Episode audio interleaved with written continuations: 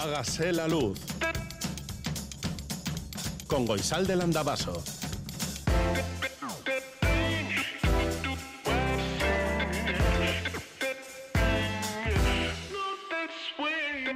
Kaixo egunon guztioi goizeko zazpiak eta ia ia 6 minutu dira. Es domingo, no hace tanto frío como ayer.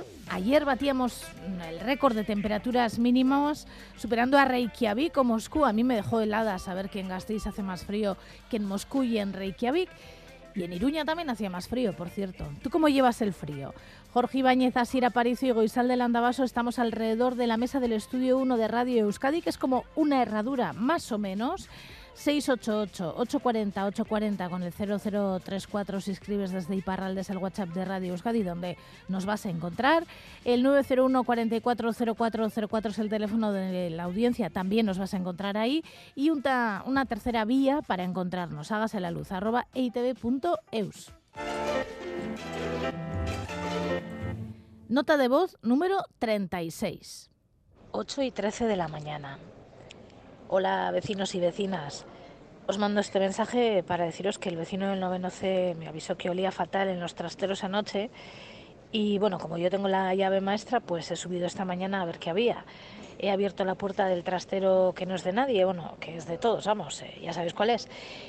Y tampoco quiero asustaros mucho, eh, simplemente tampoco, bueno, que hay un hombre muerto. Tenía un agujero en el centro de la frente y había bastante sangre.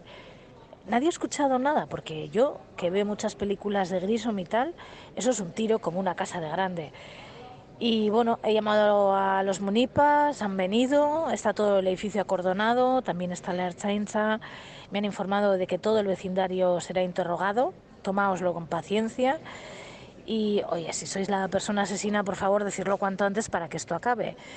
Pero bueno, que en principio vamos a pasar unos días así de interrogatorio en interrogatorio. Captain cried all hands away tomorrow,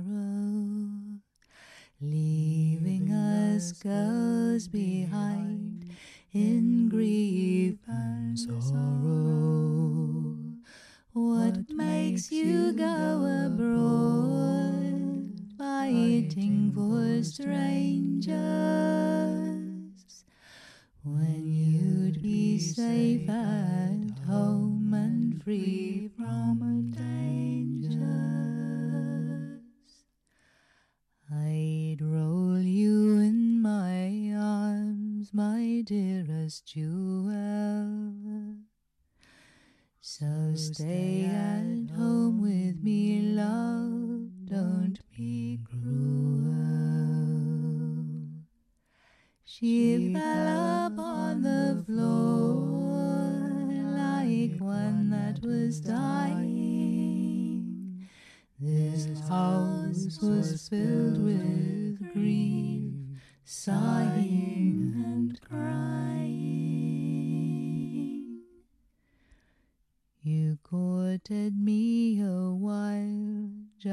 to deceive.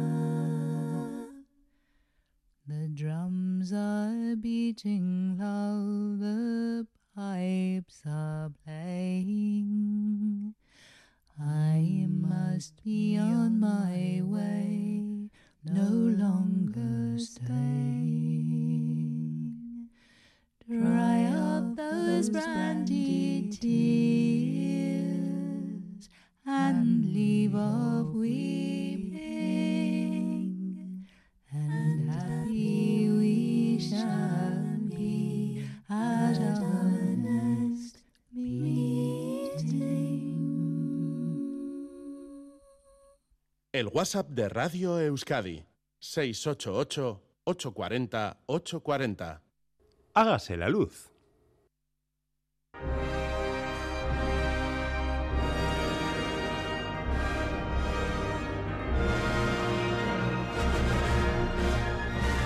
Félix Linares destruye el universo.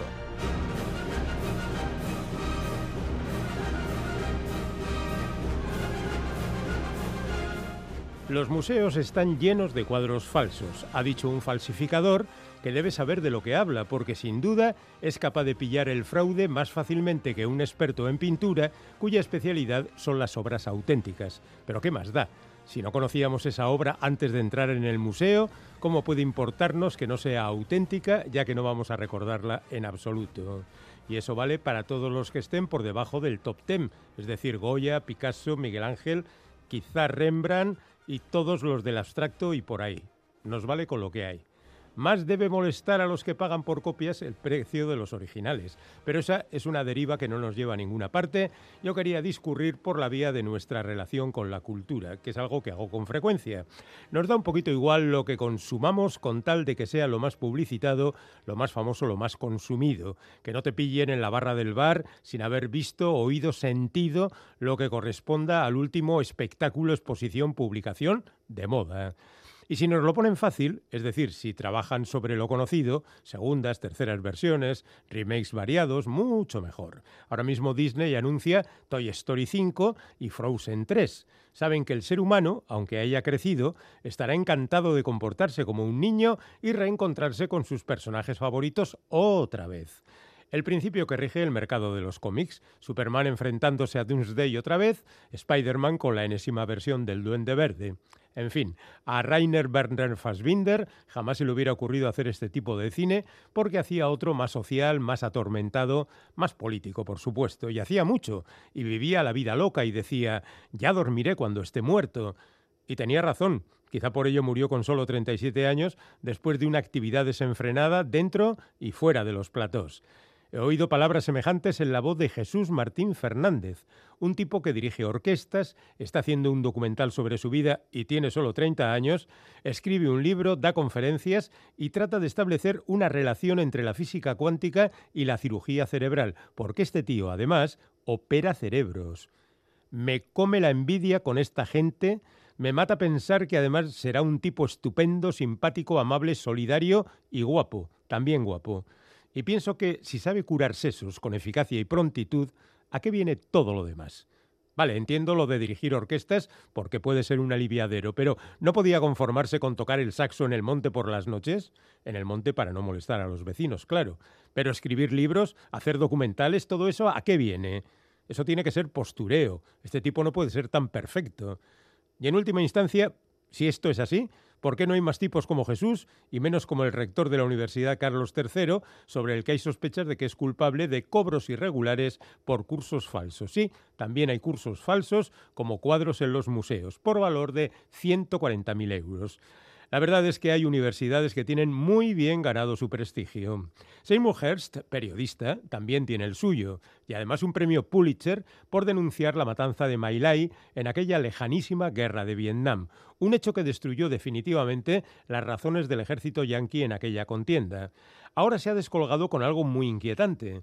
Acusa al gobierno estadounidense de estar detrás de los sabotajes de los gasoductos Nord Stream, que todos creíamos que era cosa de los rusos, pero parece que no. Tenemos preguntas como, por ejemplo, ¿por qué lo hicieron?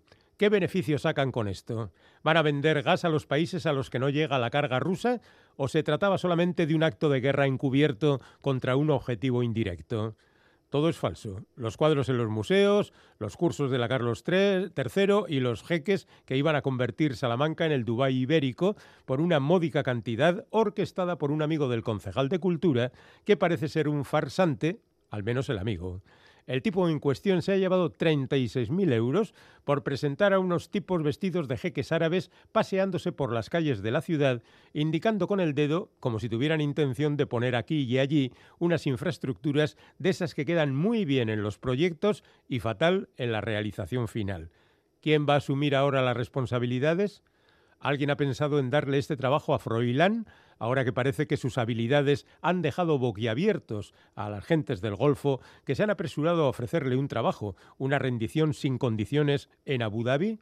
Igual Cospedal le tiene en la lista de colaboradores de esa consultoría que se ha inventado porque siempre es conveniente tener una empresa que pueda recibir proyectos, maquetas, algo de dinerillo para los gastos, influencias de todo tipo, naderías, por estar ocupada, por hacer algo. Le pasa también a Gaspar Llamazares, que está yéndose el hombre constantemente y no le dejan. De hecho, no tuvo suerte en su asalto a Asturias hace ocho años, luego dejó Izquierda Unida cito textualmente, por el deterioro de su discurso y sus métodos internos, y ahora vuelve otra vez por si puede hacer algo. Hay una insistencia en algunas personas en repetir siempre la misma operación con la esperanza de que cambie el resultado, pero las matemáticas, a diferencia de la política, son implacables. Repite, y no hay nada falso en ellas, en las matemáticas, cosa que no ocurre en los museos, en las universidades y en los sueños de arena de farsantes documentados. Este comentario también es algo falso. No me siento carcomido por la envidia ante un tipo como el cirujano músico documentalista escritor. Simplemente le ignoro. ¿Ven? Ya le he olvidado.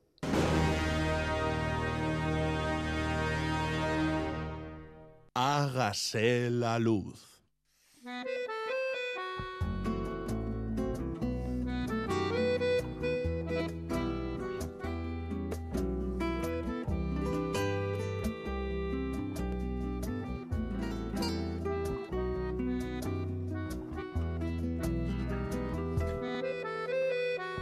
La danza es una manera de comunicarnos que desde tiempos inmemoriales son una parte del, es una parte del ser humano.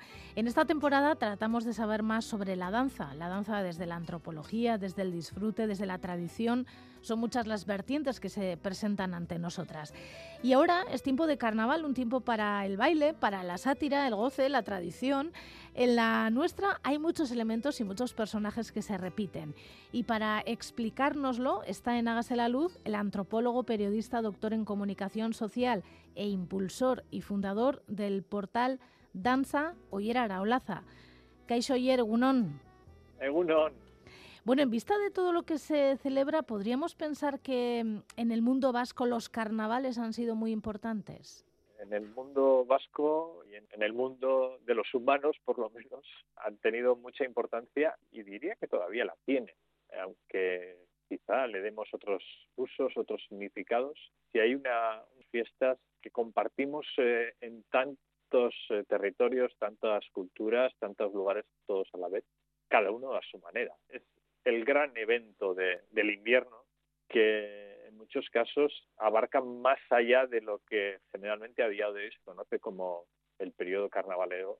Hay lugares en los que se viene celebrando ya el carnaval desde, desde comienzos de año y, yo diría que miramos otras fiestas de invierno con las gafas del carnaval, nos podríamos encontrar también que podemos entenderlos también como carnaval, aunque sus fechas de celebración no tengan que ver con, con lo que habitualmente esperamos del carnaval. Eh, lo que estos últimos años se ha venido denominando Halloween y que en nuestra cultura pues era la noche de ánimas o anime en Gaua, es también, en cierto modo, un carnaval. ¿no? ¿Qué te parece si empezamos hablando de los disfraces que se utilizan en el carnaval vasco? Luego también podemos hablar si estos disfraces también tienen algún otro equivalente en otras culturas o en otros lugares que es muy probable.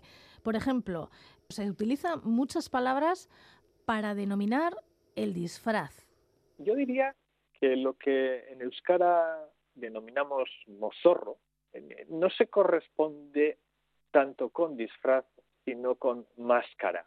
Pero máscara no en el sentido de antifaz o un objeto que usamos solo para ponernos delante de la cara, sino máscara en un sentido más amplio, con unas características que yo creo que en euskera ha contenido mejor o más gráficamente. Y es que no es un objeto, sino que es una transformación.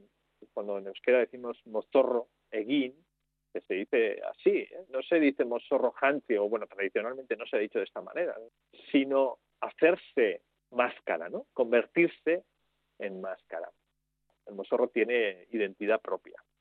La gran diferencia que, vemos en formas de carnaval más tradicional con las formas más urbanas o actuales es que en el disfraz, en la mayoría de los casos, eh, se mantiene la identidad de, las personas, que, lo hacemos a cara descubierta, diríamos. la riqueza de variantes del mismo nombre que hemos usado, por ejemplo, en euskera para denominarlo es una cosa preciosa. Mosorro es el más conocido, hay diferentes formas de pronunciarlo, como mochorro, y también hay mucha costumbre de hacer como una transposición de somorro. E incluso sucede que en el mismo lugar a diferentes personajes que participan en el carnaval se denominan de una manera o de la otra. En Goizueta, por ejemplo, los danzaris que, golpean una odre con, el palo y bailan alrededor de él son los mozorro, y en cambio el que sujeta este estagui o esa odre es el zomorro. También puede pasar a shomorro, zamarro, zamarrero, zarratraco, zarramusquero, zarramoquero, o incluso en la parte de, la sacana, Navarra, en las Morcilias, pasa a ser eh, a momochorro. Y momochorro, mamochorro, mamucharro, momosuerre, chatamorro, mumuzarco, mufizarco. Cuando empiezas a evolucionar de esta manera, llegas a, a palabras como zamarrache, zorromoco o zamarrón, que ya no son propiamente de la zona vascófona ni del País Vasco, ¿no? Son los nombres que dan las máscaras de carnaval, por ejemplo, pues en, Ávila o en Cantabria, en los territorios eh, limítrofes con el carnaval vasco. Pero en Eibar hay una forma de denominar al mozorro que, que me encanta también, cocomorro, cocomarru o coco directamente o cocomoco.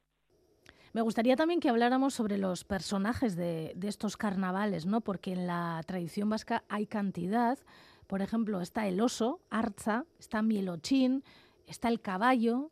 No sé si todos estos personajes se repiten en otras tradiciones europeas y por qué tienen tanta presencia en nuestros carnavales.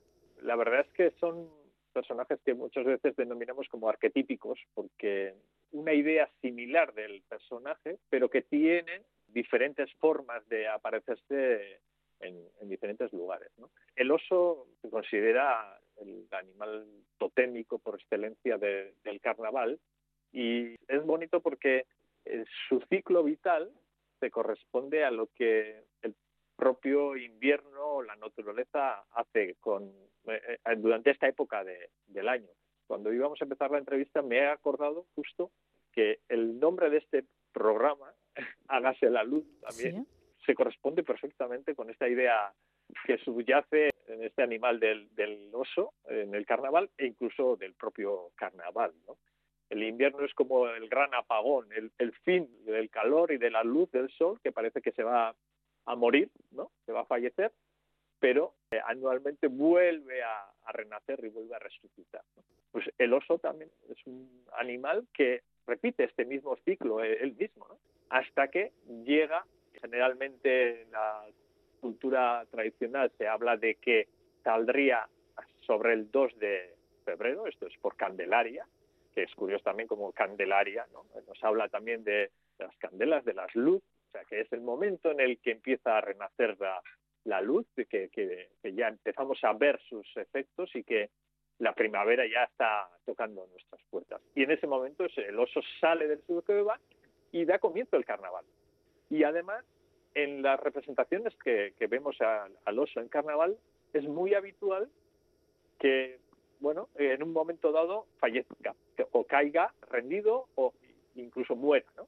Y después es resucitado.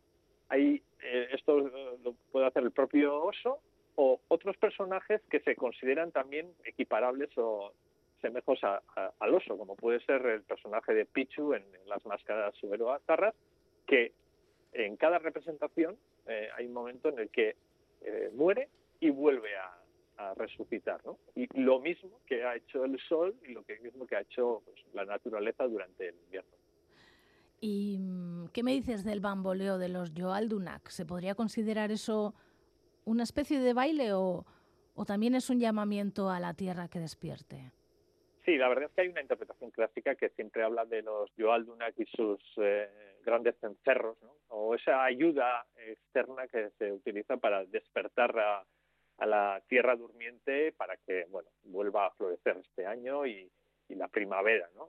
Pero el, el tipo de movimiento de los Yoaldunak o Sampantar, que se conocen de, de- o- de otras maneras también, está muy asociado también eh, con la tierra y con, bueno, no sé si es la danza o sí, es la forma de, de relacionarnos con el suelo, con la tierra que tenemos. Este movimiento que hacen, que es un gesto que se hace desde la cadera para bailar eh, los cencerros, está totalmente coordinado y sincronizado con los pasos en los cuales se hace eh, una pequeña suspensión, un rebote que acompasa y que ayuda a que el cencerro suene dos veces por cada paso. ¿no?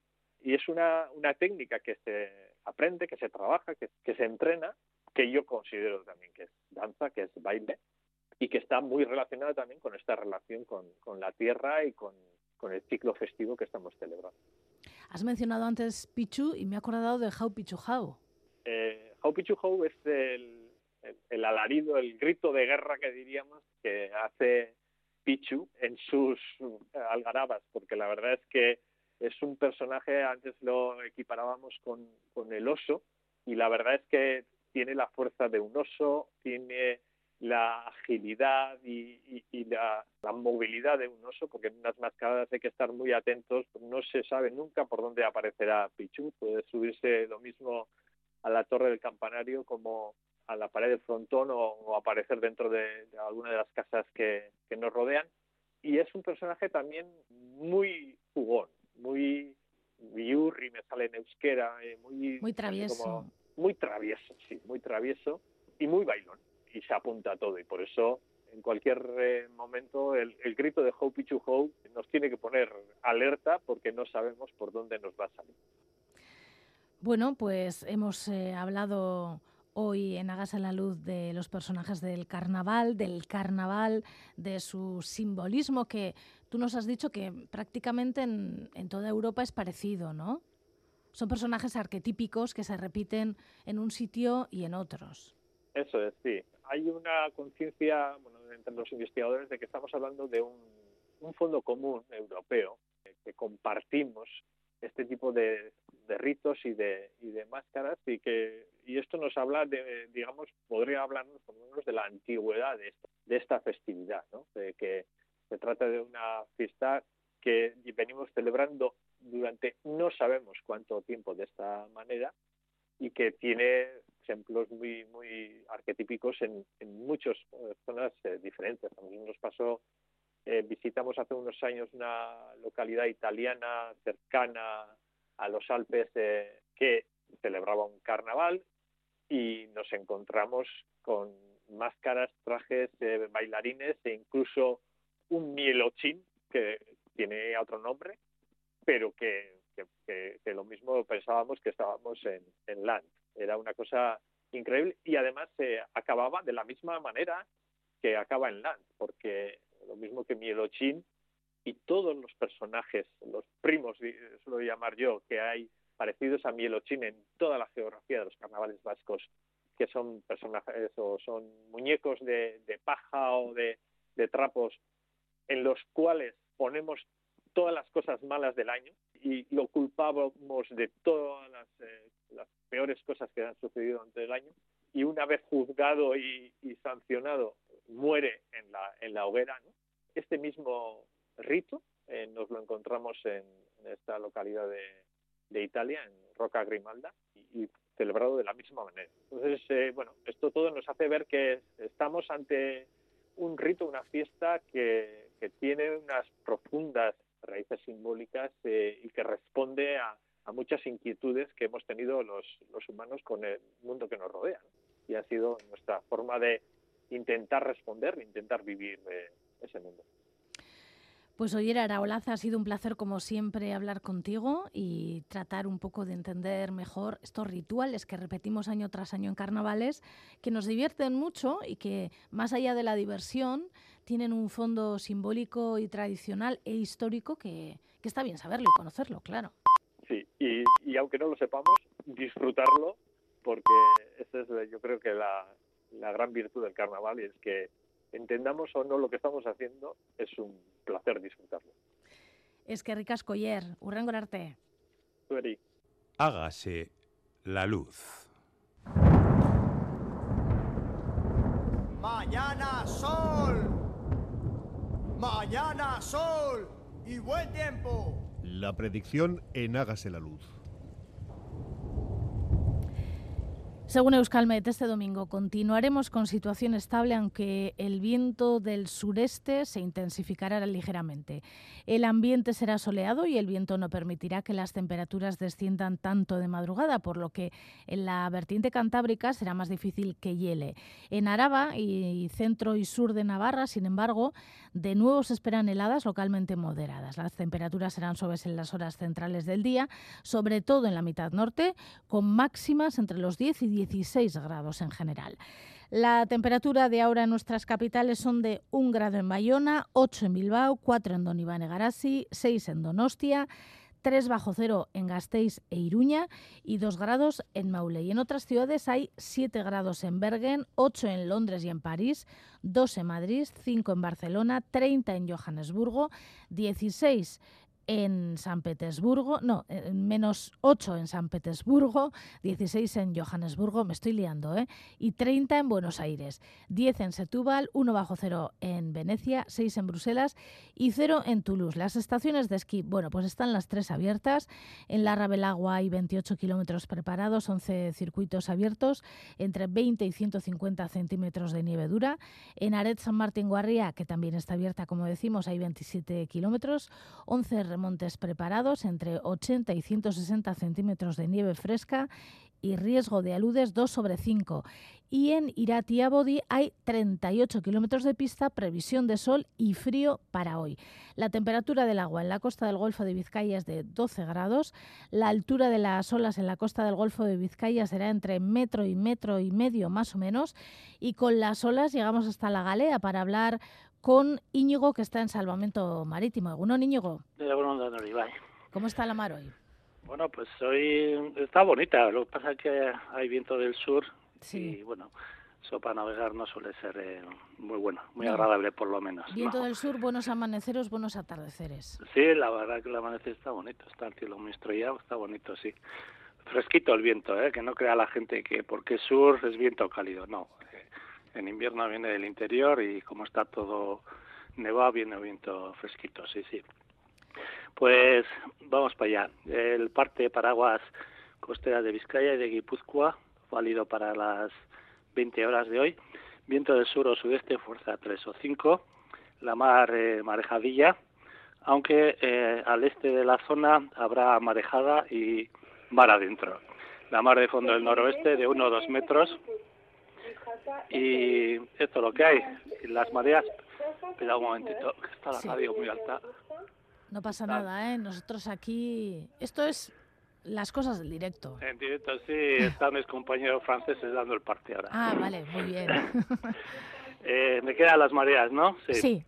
Que estaba subiendo, creo, ¿no? Sí, está subiendo, sí. Dentro de una hora más o menos será la plea a las 8.12 con una altura de 3,68 la baja a las 14.29 con, una, con 1,23 metros y luego esta noche la pleamar a las 20.38 con 3,48 metros y bueno, pues referida aquí a la huella de, de Santurchi en el puerto de Bilbao. Bueno, Íñigo, que pases un buen domingo. Venga, es que ricasco. Agur,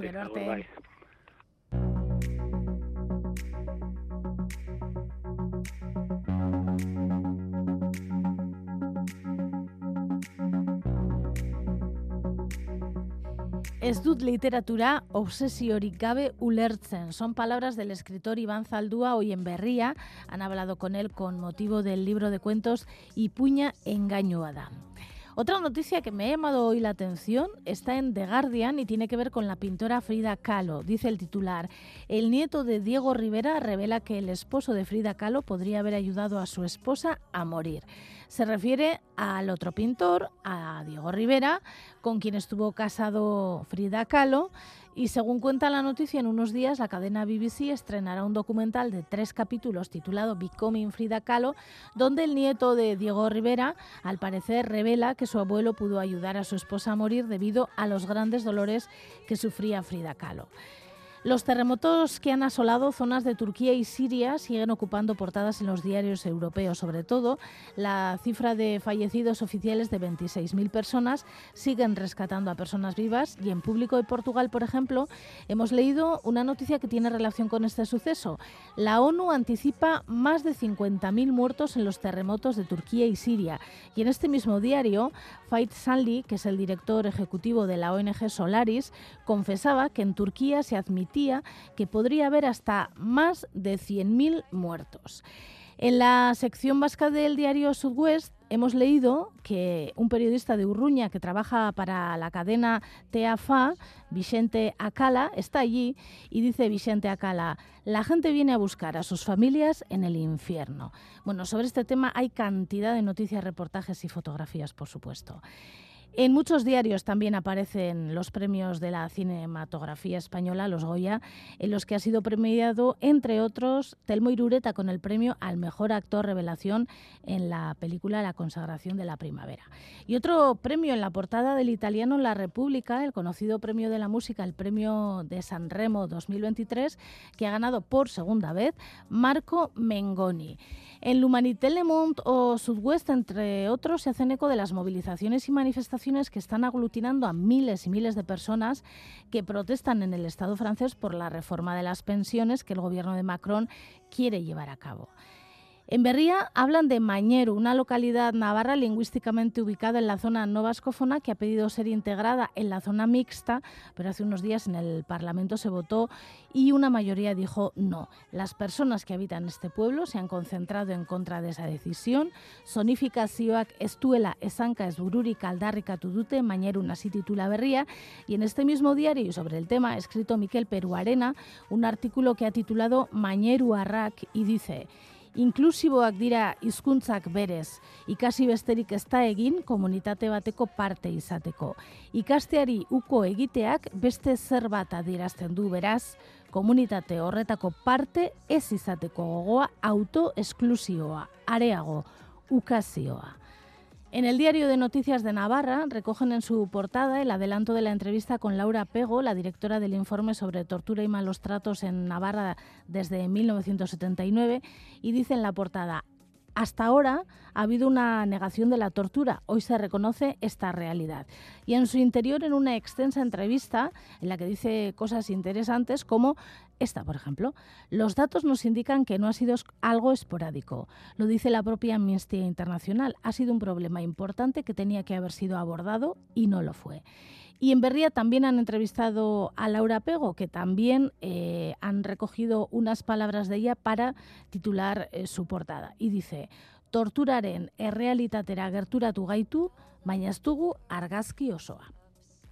Je veux être sur la lune, prends mon cœur et mes bijoux.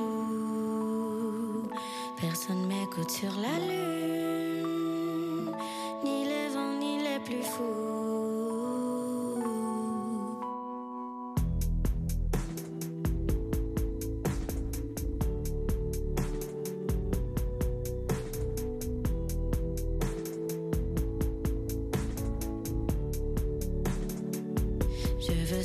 Sur la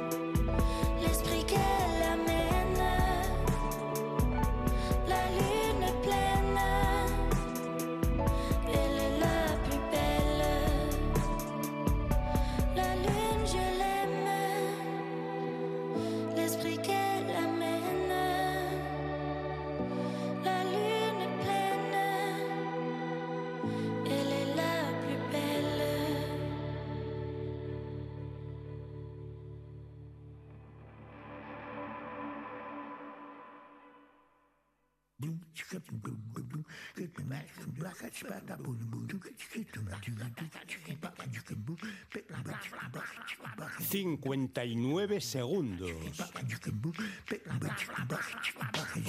Una catástrofe es producto de la naturaleza. El desastre llega cuando quienes han sufrido la catástrofe no tienen herramientas para paliar sus efectos. Los terremotos de Turquía y Siria y el posterior desastre han vuelto a tocar nuestro impulso solidario y aunque creo que casi cualquier iniciativa es interesante, me pregunto si somos conscientes de las dificultades que entraña enviar en seres de alimentos, el costo adicional de llevarlos y la huella ecológica que acarrea. En materia de ayuda de emergencia, las organizaciones que más experiencia atesoran recomiendan la donación de dinero con el que comprar en la misma zona lo que la población afectada necesita en ese momento. Entiendo este primer impulso, la impotencia ante el dolor ajeno, nos impele a paliar en la medida de nuestras posibilidades ese sufrimiento. Surgen iniciativas por doquier y todas ellas loables, aunque deberíamos tener en cuenta que en cuestión de desastres, y este lo es, la inmediatez, la eficacia y la eficiencia son fundamentales. La cooperación vasca lleva años trabajando en las zonas afectadas y algunas organizaciones están en disposición de ofrecer esa ayuda inmediata. Si tenéis esa pulsión, acercaos por Acción contra el Hambre, Médicos del Mundo, UNRWA, Save the Children, Oxfam Intermón, Caritas Vizcaya, Farmamundi, Manos Unidas, Ayuda en Siria y UNICEF. Hágase la luz.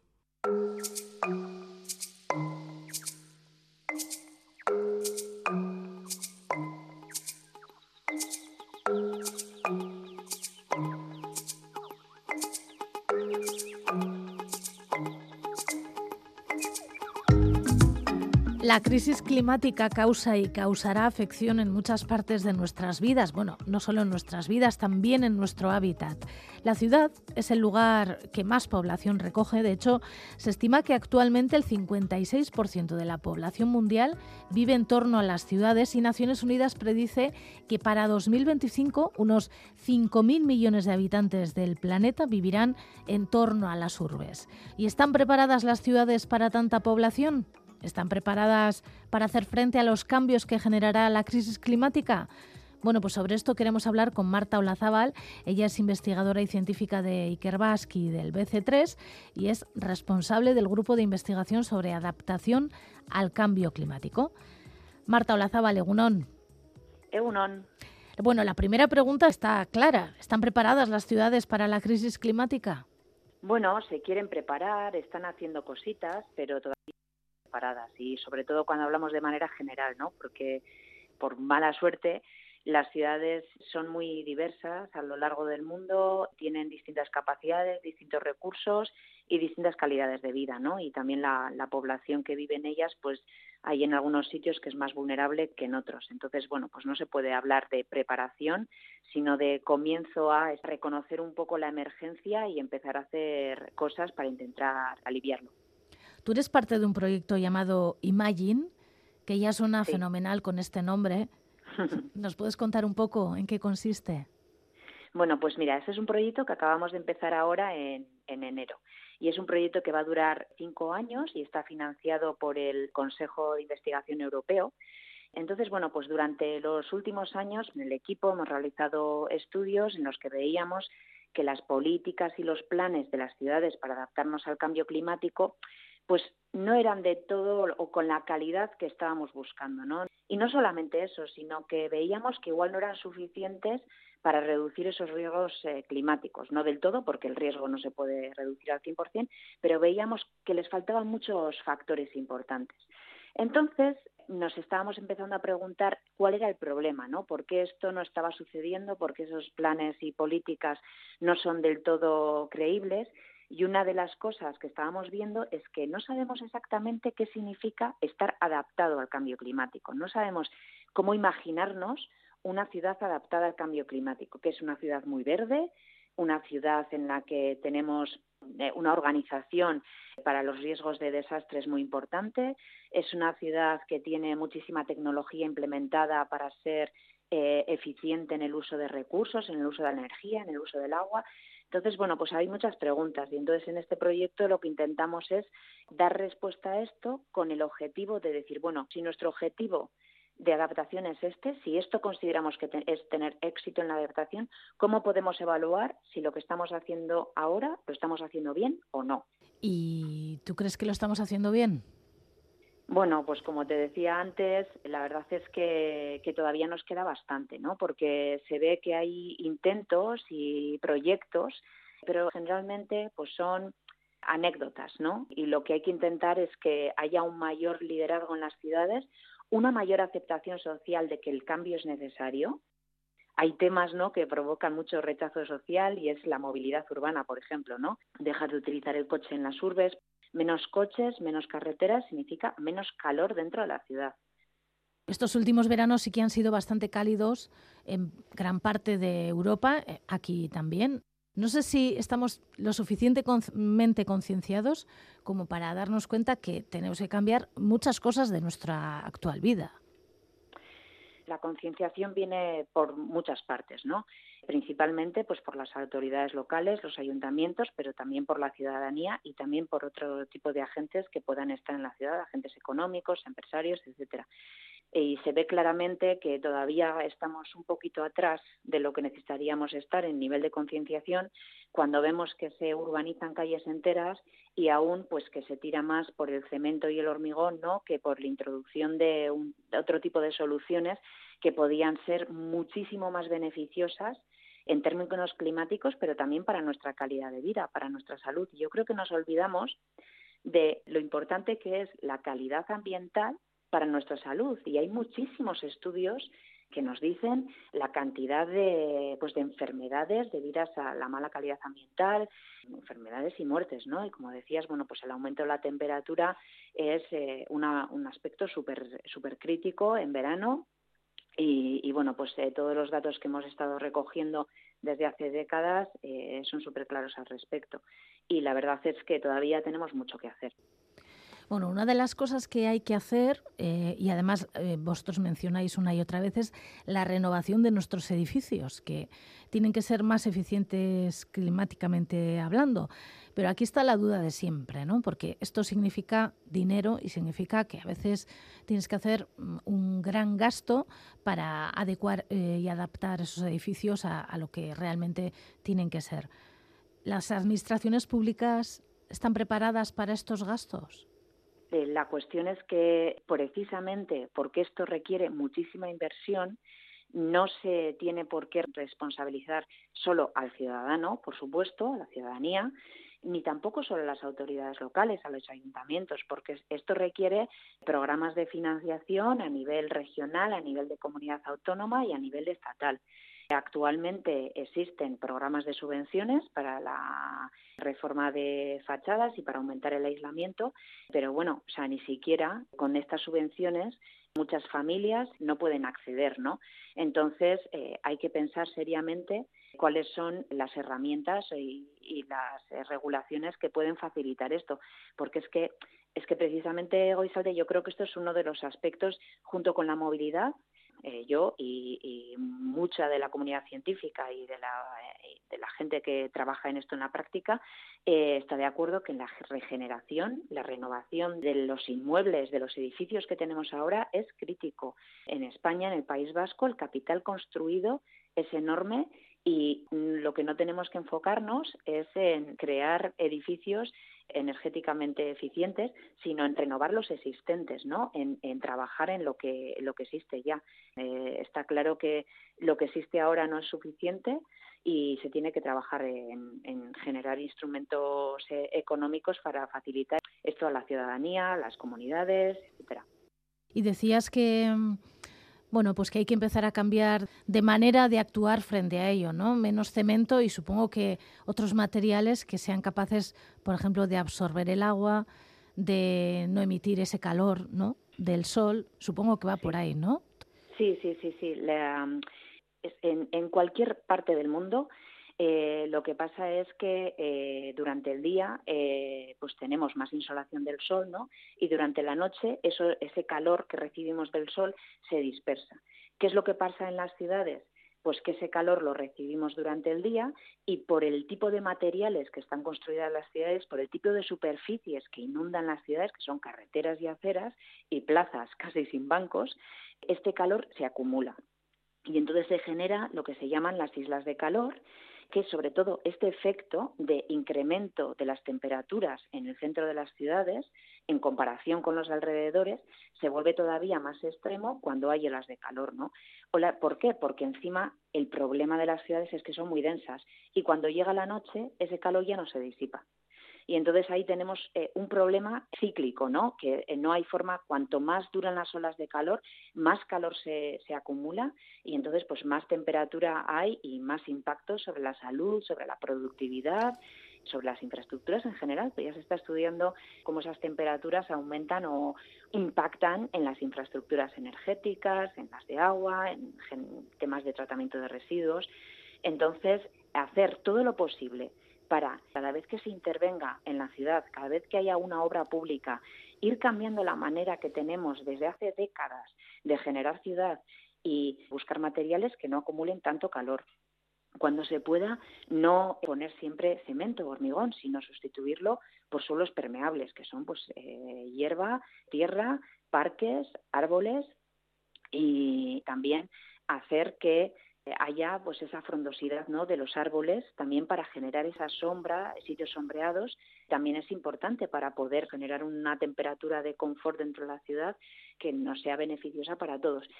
El problema muchas veces es que al final estos espacios, estas islas de confort, las podemos llamar, se generan solamente en ciertas partes de la ciudad, que normalmente suelen ser el centro y que normalmente, bueno, pues benefician a unos pocos solo.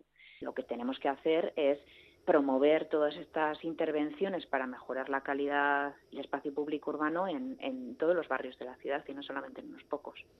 Supongo que eh, esto es más o menos lo que vosotros denomináis como resiliencia climática, ¿no? Sí. Rotundamente sí. ¿Hay alguna ciudad que lo esté haciendo bien? ¿Alguna ciudad en la que mirarnos? ¿Alguna ciudad y esté, bueno, siendo, siendo vanguardia en estos momentos? Eh, a ver, hay eh, muchas ciudades en las que, como decía, se están llevando a cabo proyectos eh, muy interesantes. Principalmente, al final, bueno, pues hay proyectos, hay tecnologías, hay ciudades en las que se ha intervenido creando parques que son ejemplo. También tenemos aquí en Euskadi ejemplos como el Anillo Verde de Vitoria, y esa regeneración urbana ¿no? que se está llevando a cabo. Lo que pasa es que, bueno, en todos los sitios cuecen habas, ¿no? Entonces hay que ver un poco, hay que ser un poco crítico y escoger de cada uno de estos ejemplos a nivel mundial, eh, estatal o local, lo que es interesante y lo que no y lo que debemos ir mejorando. A nivel mundial, pues ciudades como Nueva York, Rotterdam, Copenhague están abanderando ¿no? la lucha contra el cambio climático. Son ciudades, además, que siempre se han visto impactadas duramente por eventos de extremos ¿no? relacionados con el cambio climático. En Rotterdam con la subida del nivel del mar, en Copenhague y en Nueva York con eh, temas de tormentas, también Ciudad del Cabo eh, con temas de sequías ¿no? y, y escasez de agua. Entonces, bueno, pues son ciudades que están haciendo muchísimas cosas, pero si tú hablas con los residentes, hablas con las comunidades o hablas con la gente que está trabajando allí, seguro que te dicen millones de, temas para mejorar, ¿no?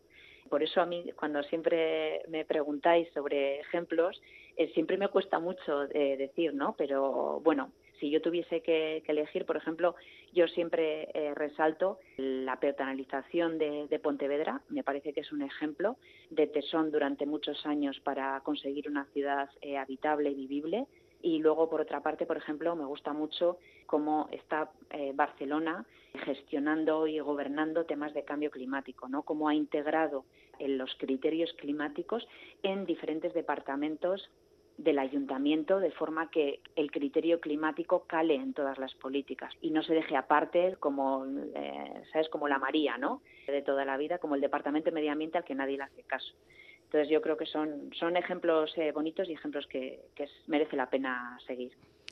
Bueno, pues seguiremos sus pistas y esperemos que poco a poco nosotros también vayamos abandonando un poco el cemento e implementando medidas para que en estos tiempos de mucho calor nos podamos guarecer debajo de, un bosque, aunque sea pequeño, ¿no? Dentro de la ciudad, que estaría muy bien. Eso es. Sí. Marta Olazábal, es que recasco Benetan y bueno, seguiremos hablando largo y tendido porque me parece que este es un tema de esos de largo recorrido, ¿no? Sí, sí, sí, sí, cuando queráis, porque yo encantada de, de participar y comentaros cómo siguen las cosas. Hágase la luz.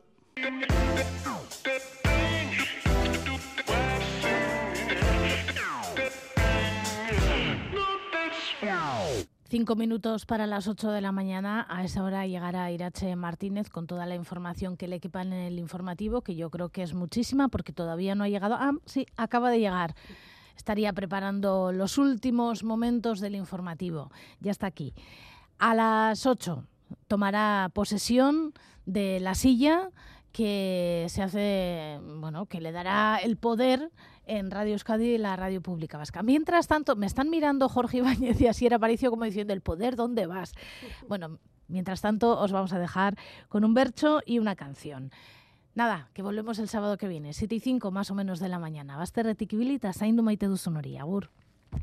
Hasieran ze beldur asteko esaten nuen ze ero ni ahotsera apuntatu al naiz nik neugez nuen espero. Gero gorpuzta mugimendua, bi pauso eman taia bero, Probatu izana ongi zegoen ezetzik ez dut espero. Proban ipintzen dugun edo ez ikusiko dugu gero.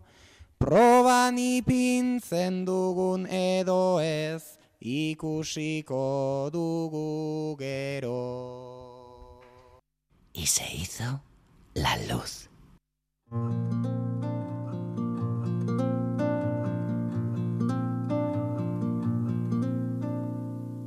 Naizoean beste inon baino gustorago egon dena. Egun sentien urrenkera konprenitzen ez duena. Izan gaur izan bihar bosta sola izan zaitana. Esan zuk maitea ez da erraza saltzen Aterperi gabeko lurralde arrotzitzaidan mundua Dani krizali dautza erabat isolatua.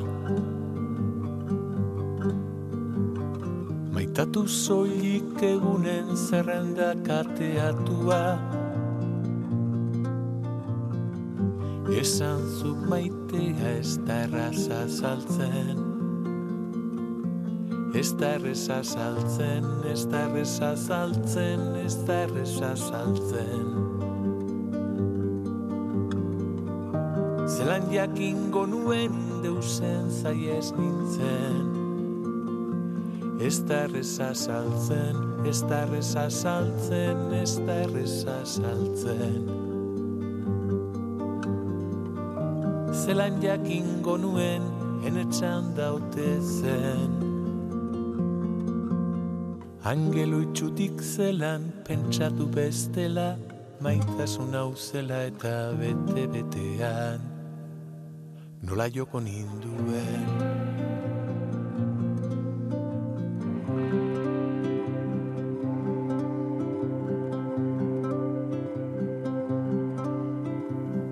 Existentzia zelakoan neke bat amaiezina Arrausi bakoitzean jartzen nuen alegina.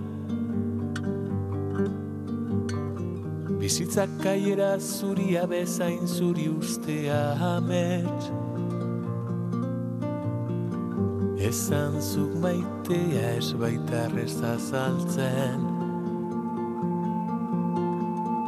Nine uabian txoritutako bertan goxo